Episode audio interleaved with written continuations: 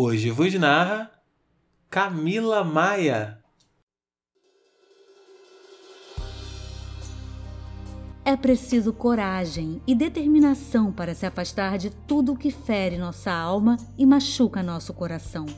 Foque no bem. Fale de amor. Fale com amor.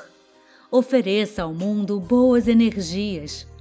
Tudo que vai, cedo ou tarde volta.